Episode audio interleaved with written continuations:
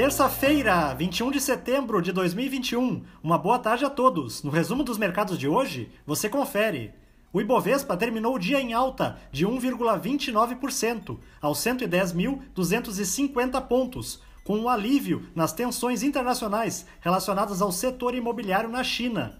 No cenário local, o mercado se agradou da solução apresentada hoje pelo Congresso para a questão dos precatórios, que não mais precisará passar pelo aval do STF e ainda respeitará o teto de gastos.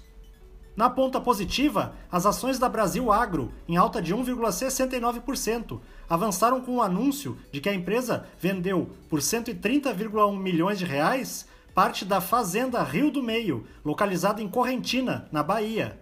Os papéis preferenciais da Raizen, com ganhos de 2,39%, foram impactados pela informação de que a companhia realizou sua primeira venda em contrato de longo prazo de gás natural renovável, biometano, para a Iara Brasil Fertilizantes.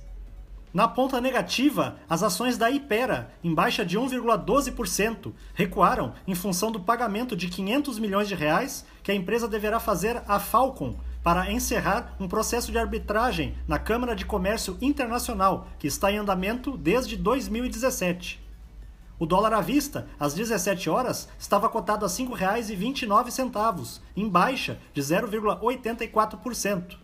Já no exterior, as bolsas asiáticas fecharam de forma mista, com Hong Kong revertendo parte da queda de ontem, que fora impulsionada pelas ações da Evergrande.